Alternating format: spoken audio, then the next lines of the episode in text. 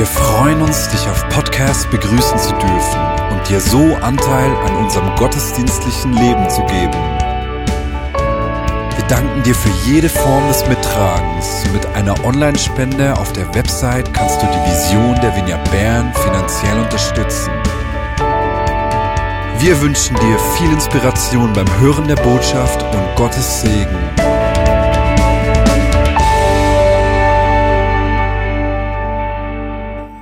Freue mich sehr, dass ich darf in dieser Predigtserie noch den Abschluss machen Wir haben ja so ein bisschen äh, als Schlagwort oder als so ein bisschen zwei Sachen gehört in den letzten Predigten. Einerseits, du beeinflusst mehr Menschen, wie du denkst.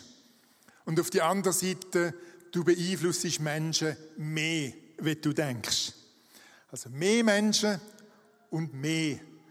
Und äh, ich werde an dem auch noch ein bisschen weiterziehen. Es kann uns aber auch ein bisschen unter Druck setzen, zu denken, dass wir müsste Geschichte schreiben, dass wir müssten History Maker sein. Und äh, es kann uns ein bisschen so weh scheinen, als müsste wir das machen.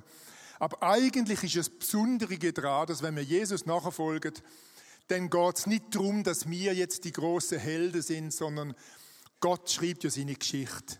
Und Jesus ist in die Welt hineingekommen und die ganze Geschichte, die er schreibt, hat eigentlich zu tun mit Wiederherstellung oder mit Erneuerung, mit Versöhnung.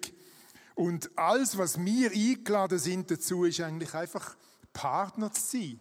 Und ich finde es unglaublich schön und das Privileg, es gibt uns Würde als Menschen, die ihm nachfolgen, dass er uns wert achtet und sagt, hey, ihr dürft meine Mitarbeiter sein in dieser grossen Geschichte, die ich schreibe mit der Menschheit.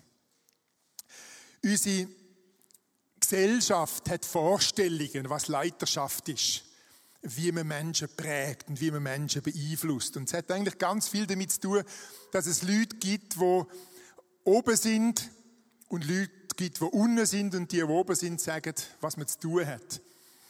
Und wenn ihr euch äh, erinnert an die Geschichte, wo die Jünger, und zwar relativ äh, am Anfang von der Geschichte, äh, wo sie mit Jesus erlebt haben, also sie sind noch nicht manches Jahr unterwegs mit ihm und haben auch noch nicht wahnsinnig viel Großes äh, umgesetzt. Sie sind immer noch so ein bisschen am Knorzen und haben Sachen nicht auf die Reihe gebracht. Aber schon in diesen ersten Jahren von ihrem Weg mit Jesus ist ja plötzlich dann die Frage auftaucht, wer von uns ist der Größte? Wer ist der Held? Oder wer ist eben oben und wer unten? Also das ist ja etwas, was uns tiefst drinnen ist, äh, das bewegt uns. Und Jesus hat ja dann dort das radikal auf den Kopf gestellt.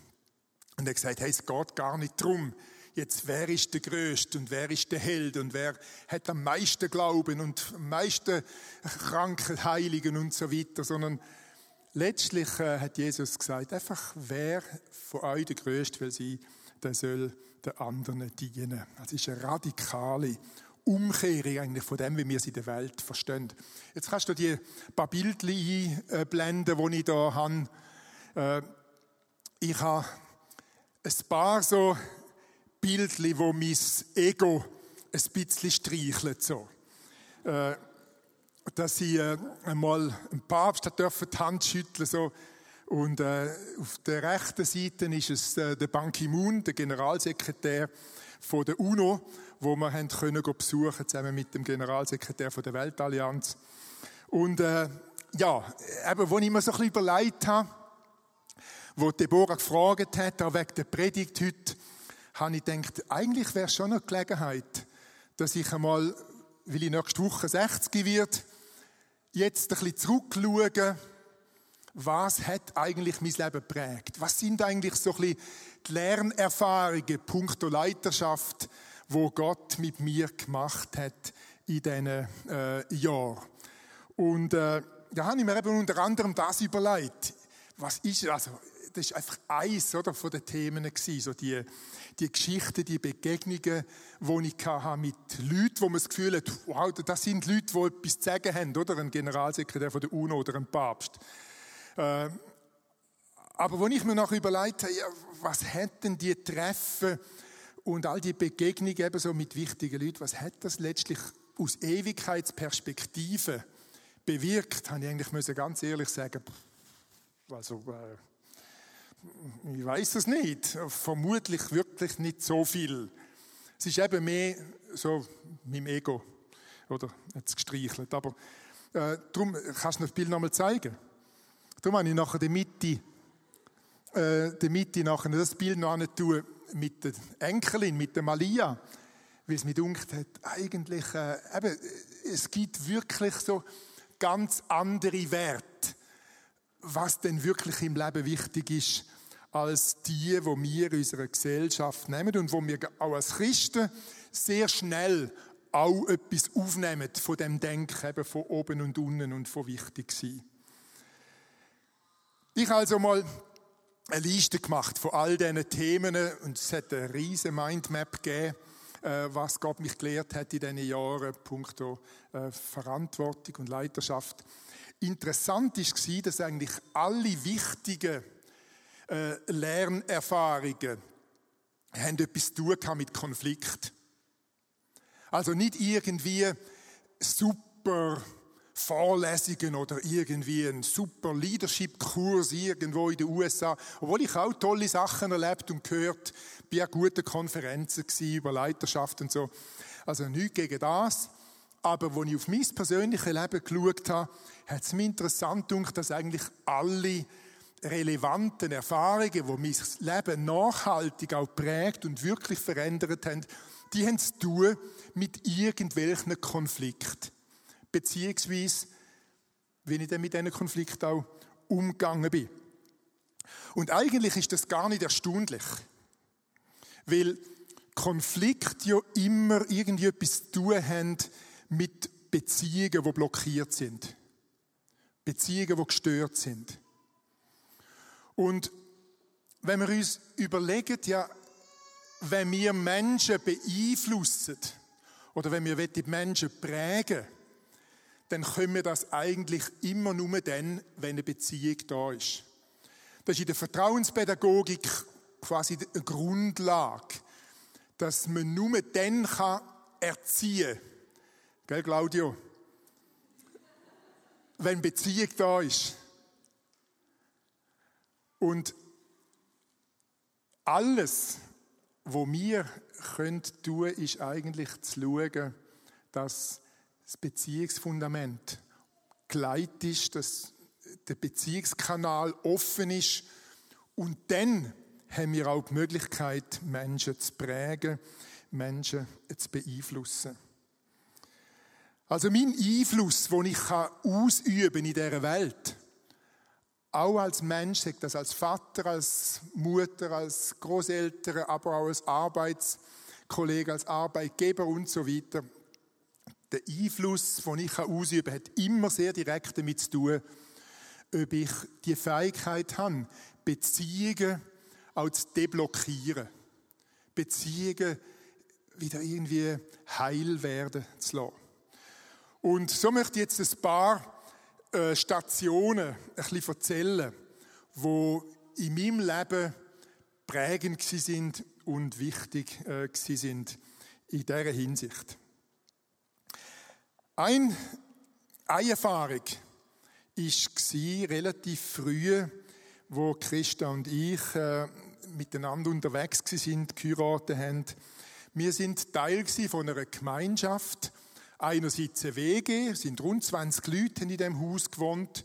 Aber wir sind auch Teil von einer Gemeinde, wo wir uns sehr damit identifiziert haben, wo wir wirklich viel Energie darin investiert haben. Wir haben das Gefühl, das sei die größte Gemeinde, die beste Gemeinde. Äh, wir haben das Gefühl, wir wissen genau, wie man richtig Gemeinde baut.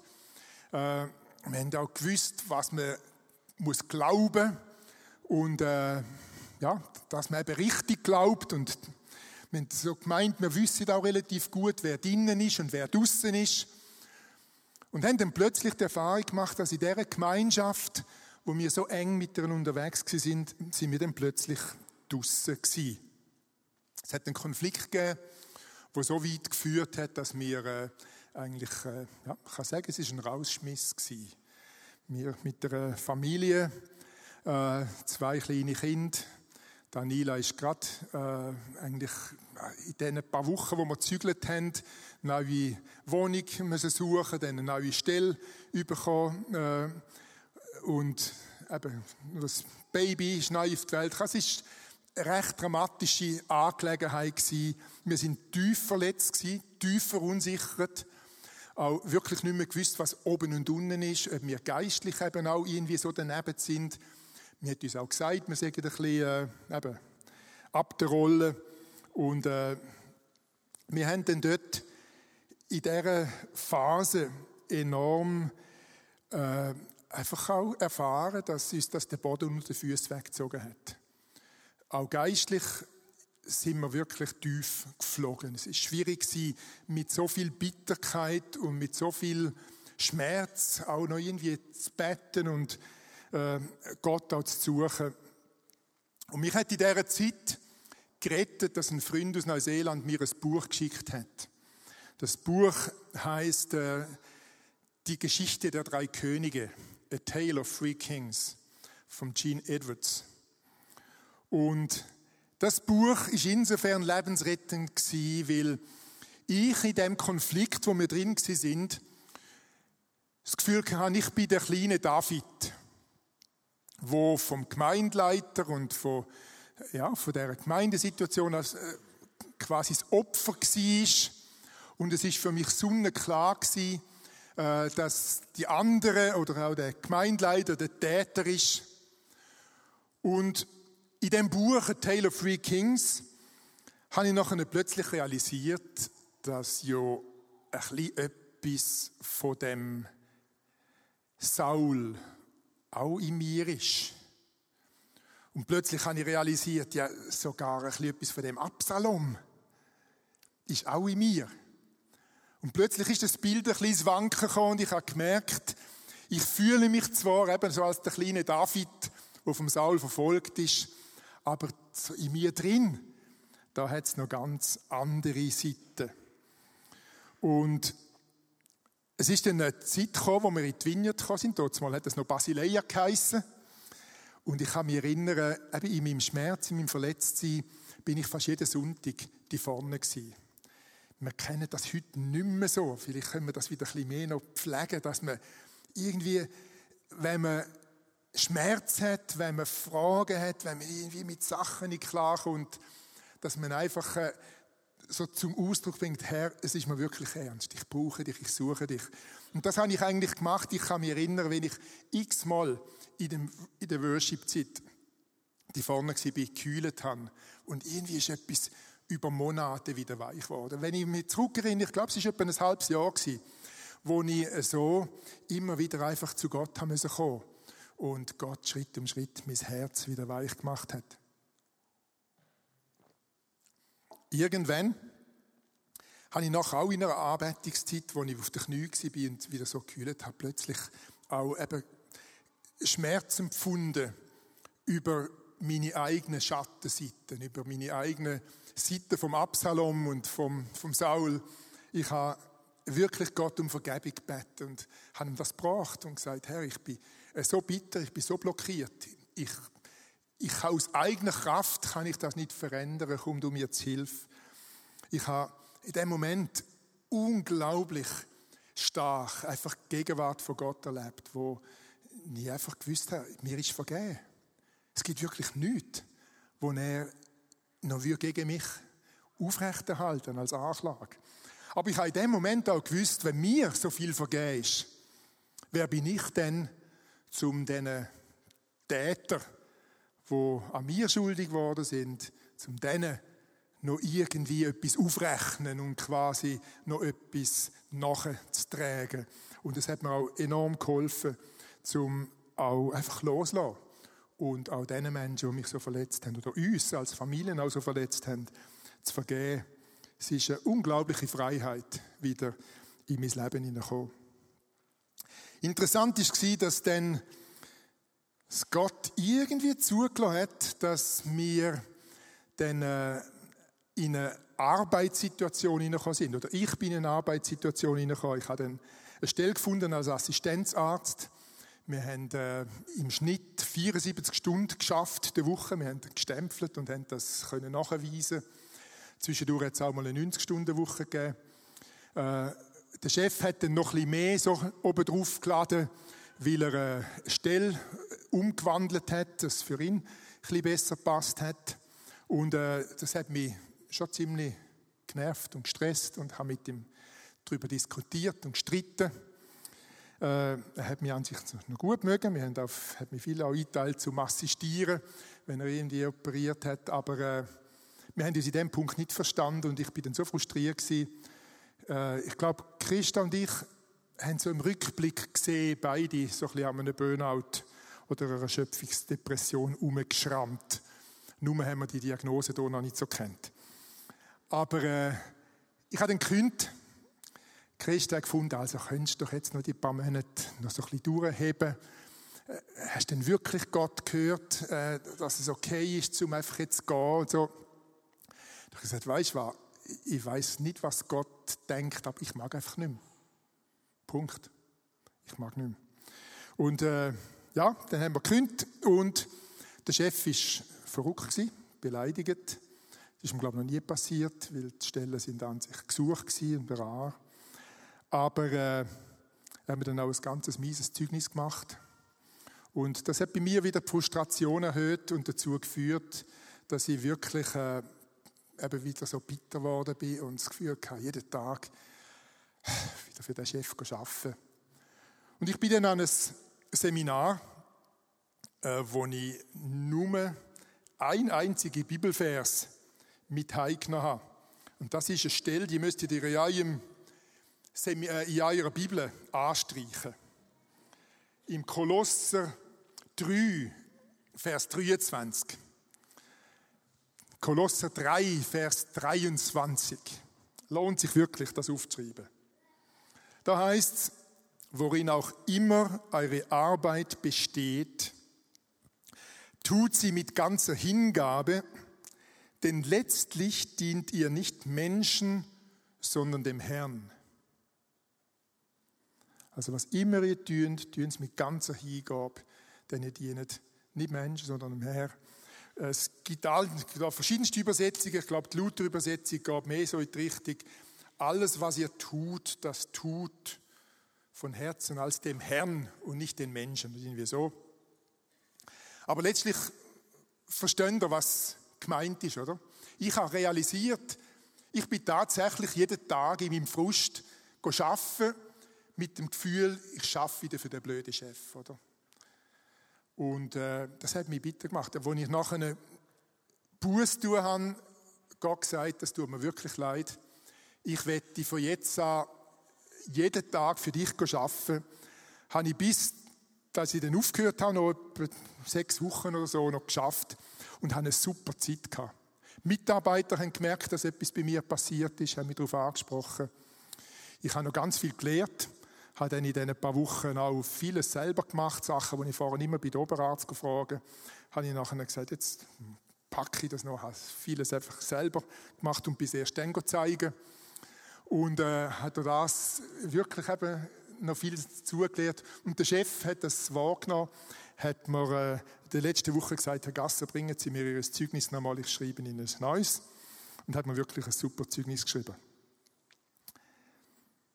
Alles, was ihr tut, das tut für den Herrn und nicht für Menschen. Ich bin dann nach der Zeit äh, dort in der Chirurgie, in die Psychiatrie, äh, einfach um mich bisschen erholen. Äh, dort hat man ein vernünftigere Arbeitszeiten gehabt. Und bin dann hängen geblieben, habe meine Psychiatrieausbildung gemacht und bin dann aber parallel schon den Vineyard eingestiegen und dann nach meiner Psychiatrieausbildung auch voll in die Vineyard eingestiegen. Äh, natürlich ein zu einem kleineren Lohn, aber äh, ich hatte eine Aufgabe gehabt, da in der Vineyard, wo mir Spass gemacht hat. Ich habe so viele Perspektiven gesehen, für das Reich von Gott und für meine Möglichkeiten da dazu beizutragen. Und äh, es hat mir wirklich Freude gemacht. Und dann ist aber ein paar Jahre äh, später plötzlich fast aus dem Nichts raus ein Konflikt aufgebrochen, wo wir im Team plötzlich so mit der Frage konfrontiert worden sind, hey, meinen wir wirklich das Gleiche? Was ist eure Motivation? Ziehen wir am gleichen Strick? Und so weiter. Und es war für mich ziemlich ein Schock, gewesen, aber auch ein bisschen eine Beleidigung. Ich habe gedacht, also ich meine, ich habe meinen Beruf aufgegeben, arbeite mit viel weniger Lohn, immer noch ein bisschen, äh, nicht eine 42-Stunden-Woche, wenn man so in der Basileia mitgeschafft hat. Ich habe gedacht, was kann man denn noch mehr, um beweisen, dass man es ernst meint und dass man wirklich äh, eben alles äh, geben will. Man ist auch ein bisschen mit dem Rücken zur Wand, wenn man so das Gefühl hat, Motivation werde hinterfragt. Und äh, das ist eine Zeit, die wiederum dazu geführt hat, dass das geistliche Leben ist schwierig geworden.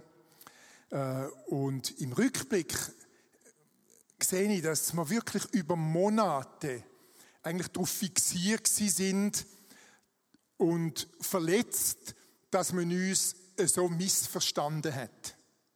Also wir haben das Gefühl gehabt, das Bild, das andere von uns haben, das ist so falsch. Und wir haben versucht, mit allen Mitteln das Bild zu korrigieren, äh, das Bild zu verbessern, zu zeigen. Also so schlecht sind wir dann gleich nicht. Äh, und ihr kennt das wahrscheinlich, oder? In so Konfliktsituationen. Wir versuchen dann oft auch den anderen auch noch zu zeigen, also ihr seid ja auch nicht perfekt und so. Oder einem Ehepartner zu sagen, du musst ja nicht meinen, du tust ja auch und so. Also wir sind in so Situationen plötzlich total fokussiert drauf. Einfach, äh, was denken andere, wie könnte man irgendwie auf der horizontalen Ebene eben zeigen, dass wir gleich nicht ganz so schlecht sind, wie vielleicht das andere meint. Und ich bin wochenlang, habe ich gedreht. Und ihr kennt das vielleicht auch so, so imaginäre äh, Dialog, oder, wo man dann über, sich überlegt, wenn ich jetzt dieser Person würde begegnen und könnte mit ihr diskutieren, was würde man denn sagen und so. Kennt ihr das auch? Das ist so ein psychologisches Phänomen, oder, wo ich glaube, das passiert anderen auch, nicht nur mir. Auf jeden Fall sind wir eben über längere Zeit äh, so wirkliche Frust und Bitterkeit und äh, ja, so stecken geblieben. Und wir haben dann Seelsorge beansprucht, Christa und ich, und haben aus dem einen Gespräch, ich glaube, wir haben mehrere Gespräche, aber ich habe nur einen Satz in Erinnerung, wo wiederum mein Leben gerettet hat. Und zwar hat der Seelsorger realisiert, eben wie fest, dass wir so gefangen sind in dem Schmerz, missverstanden zu sein von Menschen und er hat uns gesagt, ihr müsst wieder neu sehen, wie Gott euch sieht. So ein bisschen das, was wir im Eingangslied gesungen haben. Ihr müsst wieder wissen, wie Gott euch sieht. Dass Gott zu euch steht. Dass Gott euch liebt. Nicht, weil er alles recht machen oder recht gemacht hat. Und es war auch hochinteressant für mich. Ich habe dann wo so mein Herz angefangen hat, wieder sich zu öffnen, hat Gott noch mit mir angefangen darüber zu reden, wo denn die Wurzeln sind. Ich habe plötzlich verstanden, dass ich so mit einer gewissen Haltung oder auch mit einer gewissen Arroganz äh, bei den anderen wirklich etwas ausgelöst habe, äh, wo sie eben dann die Frage gestellt haben, hey, stimmt deine Motivation? ja, meinen wir es gleich, gehen wir in die gleiche Richtung. Also interessant war, dass dort, wo Gott mich wieder weich gemacht hat, hat er mit mir nicht über die anderen im Team geredet, sondern hat mit mir angefangen, über meine eigene Situation reden und über meinen Teil, über meinen Beitrag dabei. Und das ist wieder wirklich lebensrettend gewesen. Du musst wieder sehen, wie Gott dich sieht.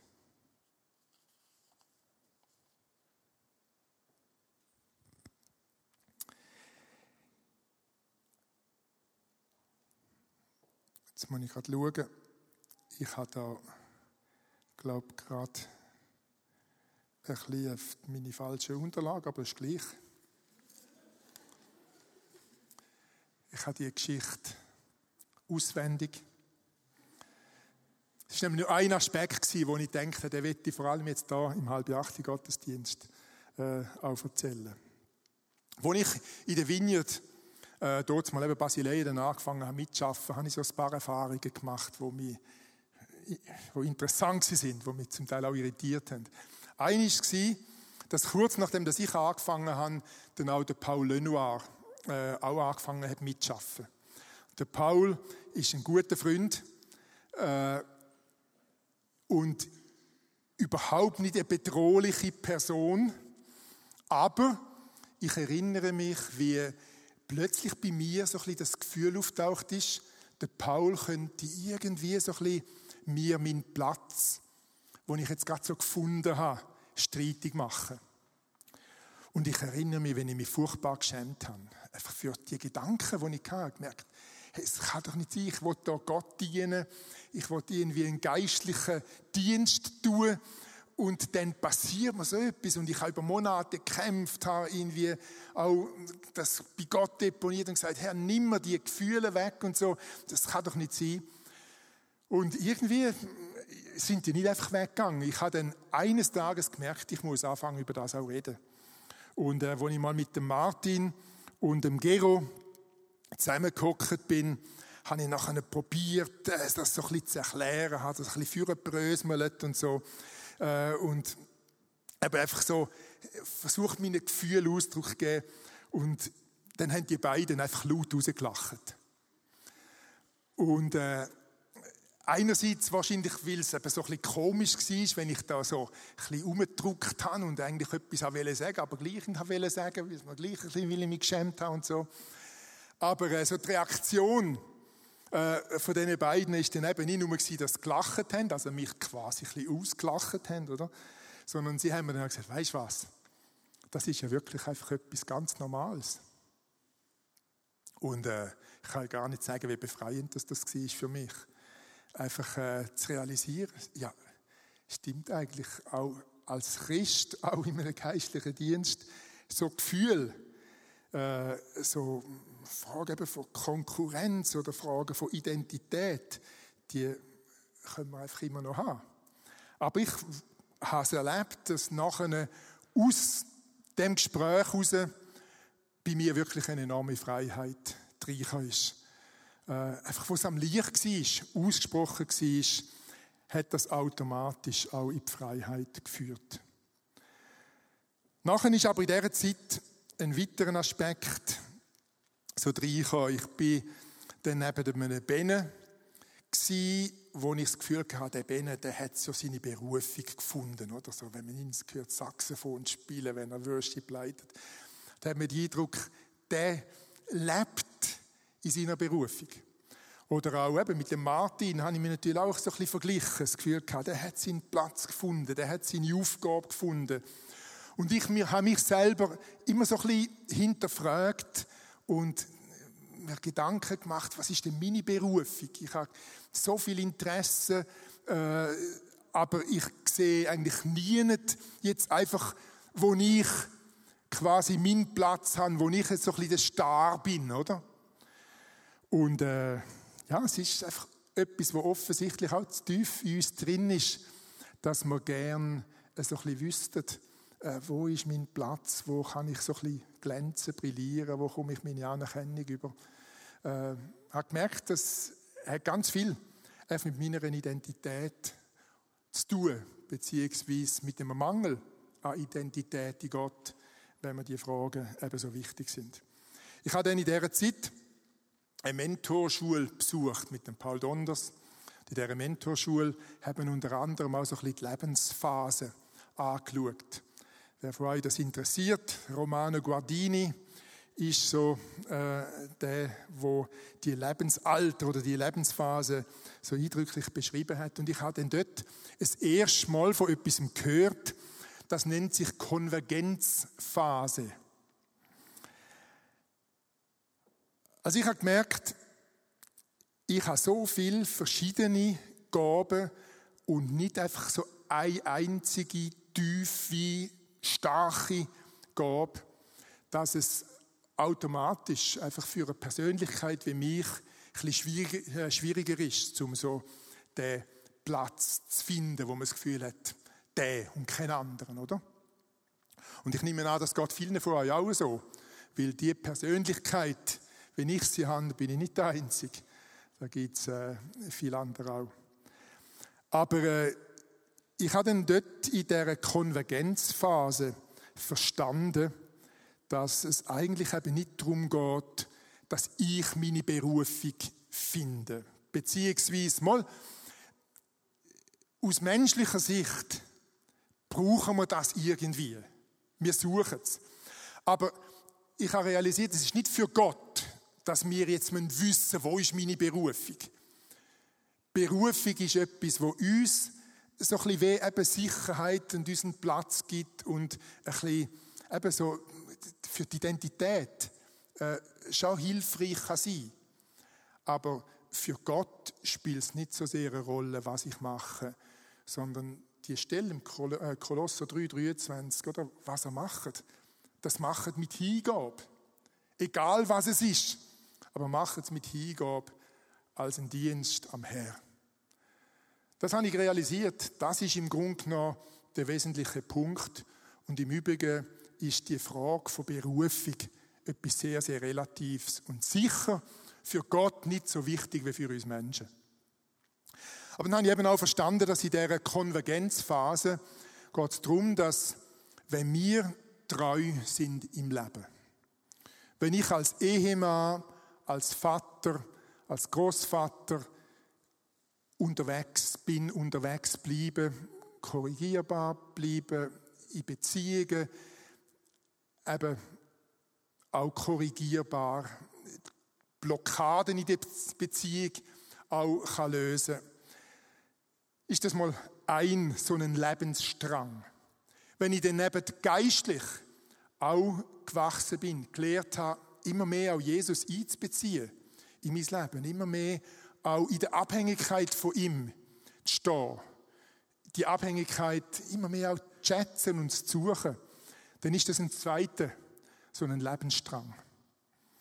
Beruflich ist auch klar, dass äh, wenn ich irgendwie unterwegs bin und was ich mache, eben wirklich gut machen und, äh, und treu machen, auch irgendwie Menschen zusammenarbeiten mit mir als etwas Positives, etwas Ermutigendes erleben, dann ist auch so die ganze berufliche Entwicklung äh, so ein Lebensstrang. Und ich habe realisiert, irgendwann, wenn so die Lebensstränge zusammenkommen, dann kommt eben die Konvergenzphase. Die Phase, wo plötzlich Frucht sichtbar wird. Nicht jetzt aus einer einzelnen Berufung heraus, wo ich der Superheld bin, sondern mehr aus der Gesamtheit von einem Leben, wo ich gelebt habe in der Abhängigkeit von Jesus und wo ich gelebt habe auch in der Hingabe an ihn. Dort kommt irgendwann auch die Konvergenzphase und kommt Frucht. Und ich habe dann auch verstanden, ich war 33 in dem Zeitpunkt, wo mich das so bewegt hat, die Frage von Berufung. Äh, habe dann verstanden, die Konvergenzphase, die kommt nicht mit 35. Die kommt wahrscheinlich auch nicht mit 40, sondern frühestens mit 50. Vielleicht auch erst mit 60. Und äh, jetzt bin ich gespannt, wenn nächste Woche dann 60 wird, was dann da noch kommt. Aber äh, Tatsache ist, Gott hat eben noch viel parat. Ja, so viel zum Thema Berufung und wie relativ dass das eigentlich ist. Ich hoffe, gerade ihr als junge Menschen, wo ich sicher bin, dass einige das auch bewegt und beschäftigt, äh, das kann euch vielleicht auch ein bisschen helfen, zu entspannen, zu relaxen und denken, eure Konvergenzphase, die kommt auch noch aber vielleicht auch nicht, gerade erst, äh, nicht schon das nächste Jahr. Ich werde abschließen mit dem Ich, Du, Gott Dreieck. Da habe ich eine Folie dazu. Die könnt ihr jetzt einspielen und so ein bisschen durchklicken, bis sie ganz kommt. Sie ist animiert, darum äh, braucht es ein bisschen Moment, bis sie aufgebaut ist. Das ist heute eine von meinen zentralen äh, Erfahrungen, wo ich eigentlich auch immer wieder ein bisschen betroffen bin, manchmal auch ein bisschen traurig, manchmal sogar ein bisschen frustriert. Wenn ich mit Menschen unterwegs bin, auch gerade mit Ehepaar, so gut, jetzt die kannst du da lassen, merci. Äh, wenn ich mit äh, Menschen unterwegs bin und merke, dass oft, wenn wir irgendwie einen Konflikt haben, mit einem Mensch, mit einem Team, mit Mitarbeitern und so weiter, wie oft auch gerade in den engsten Beziehungen wir nachher einfach nur auf der horizontalen Ebene am Kämpfen sind, so am Ping-Pong, oder da hat es noch Herzchen drauf, äh, wo hin und her gehen. Das ist meistens am Anfang von einer Liebesbeziehung, oder? Und irgendwann sind dann nur noch Blitz und Donner, äh, wo hin und her gehen. Aber wir bleiben oft einfach auf dieser horizontalen Ebene. Und ich bin häufig auch, gerade äh, jetzt als Psychiater, wieder mit Menschen dann im Gespräch, äh, wo ich irgendwie mich frage, ja, ich, ich höre den Schmerz, ich höre irgendwie dieses Missverstandensein, aber wo ist jetzt Gott da drin? Was für einen Platz hat Gott äh, in dieser Situation? Und merke das eben ganz oft, es für Menschen ganz, ganz schwer ist, wie Gott den Platz zu geben, wo er wirklich kann, unsere horizontalen Bewegungen auch äh, einfach irgendwie äh, wie sagt man, einfach beeinflussen. Ich weiss nicht, äh, Mona, äh, jetzt kannst du kommen. So. Äh, einfach eben, wenn wir, du musst ein bisschen auf Medienstanz gehen, genau, wenn man so ein bisschen sieht, oder wenn wir miteinander äh, unterwegs sind und einfach alles nur so auf der horizontalen Ebene passiert, äh, jetzt Mone haben wir auch freundliche Signale geschickt heute Abend, oder? Wir haben noch nicht so viel, weißt du, so, es hat noch nicht so gefunkert irgendwie, wir haben noch keine Gelegenheit gehabt zum Streiten miteinander. Äh, aber die wesentliche Frage ist wirklich, wie gehen wir damit um, dass eben auf der horizontalen Ebene oft einfach unsere Beziehungen blockiert sind. Wie schaffen wir es, Gott auch da drin einzuladen? Und äh, Lydia, kannst du da noch ein bisschen mit dich kommen? Hey, du bist jetzt Gott, ja, genau.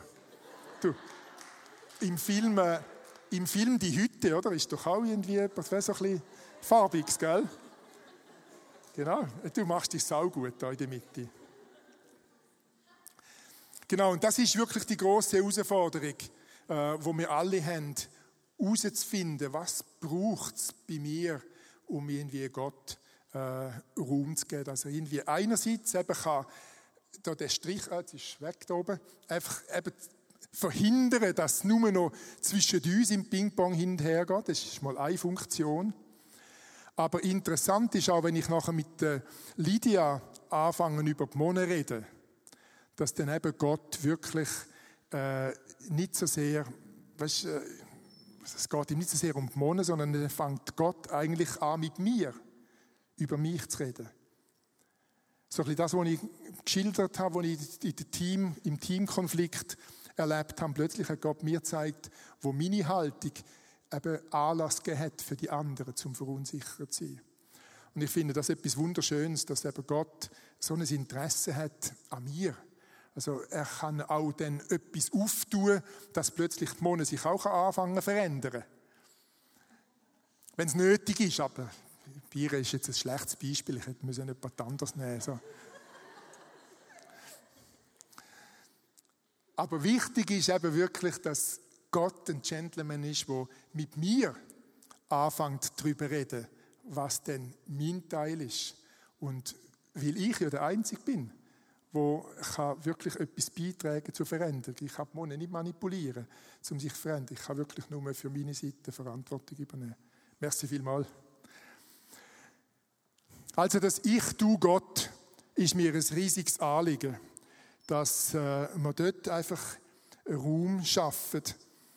Und äh, ich bin überzeugt, dass genau das Gott innerholen in unsere Beziehungen, auch unsere blockierten Beziehungen, dass das wirklich Raum schafft, damit du und ich können wirklich Menschen sein, die Einfluss nehmen können. können Friedensstifter sein, Friedensboten, wo können äh, einfach in dieser Welt etwas mehr von dem Reich von Gott sichtbar machen.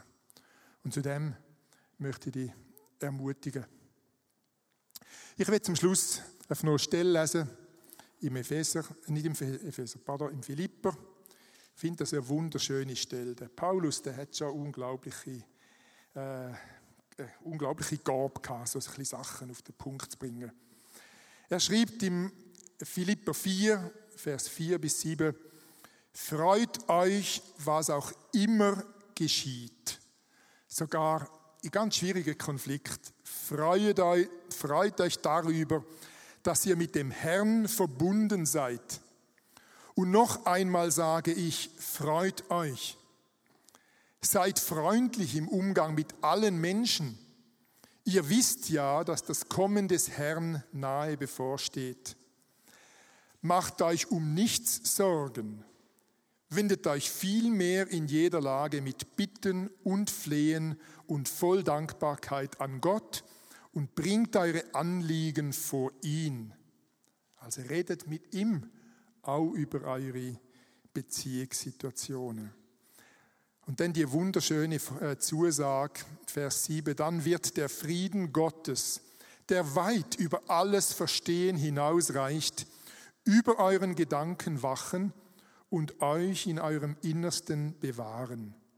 Euch, die ihr mit Jesus Christus verbunden seid. Der Friede wünsche ich euch.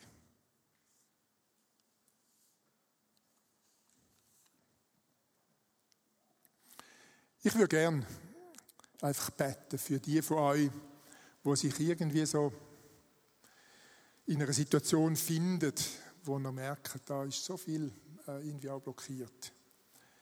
Da sind wir wirklich auf einer horizontalen Ebene, bin ich gefangen. Und ich wünschte mir, dass einfach Gott klar da reinkommt und Raum bekommt, auch Veränderung zu bringen. Wenn du irgendwelche Situationen hast, dann äh, möchte ich dich einladen, einfach aufzustehen. Und ich würde gerne für euch beten. Ich möchte euch aber auch Mut machen, das, was ich gesagt habe, äh, wegen dem Führer kommen, auch gerade während der Worship-Zeit. Äh, irgendwie ist so vorne, ich weiß nicht, ob so die Atmosphäre, weißt so die Gegenwart von Gott ein bisschen dichter ist. Ich weiß es nicht, ich kann das nicht äh, beweisen. Aber was sicher ist, ist, dass dein Schritt dafür einfach ein Signal ist. Äh, eine innere Entscheidung ich will wirklich mehr von dem her.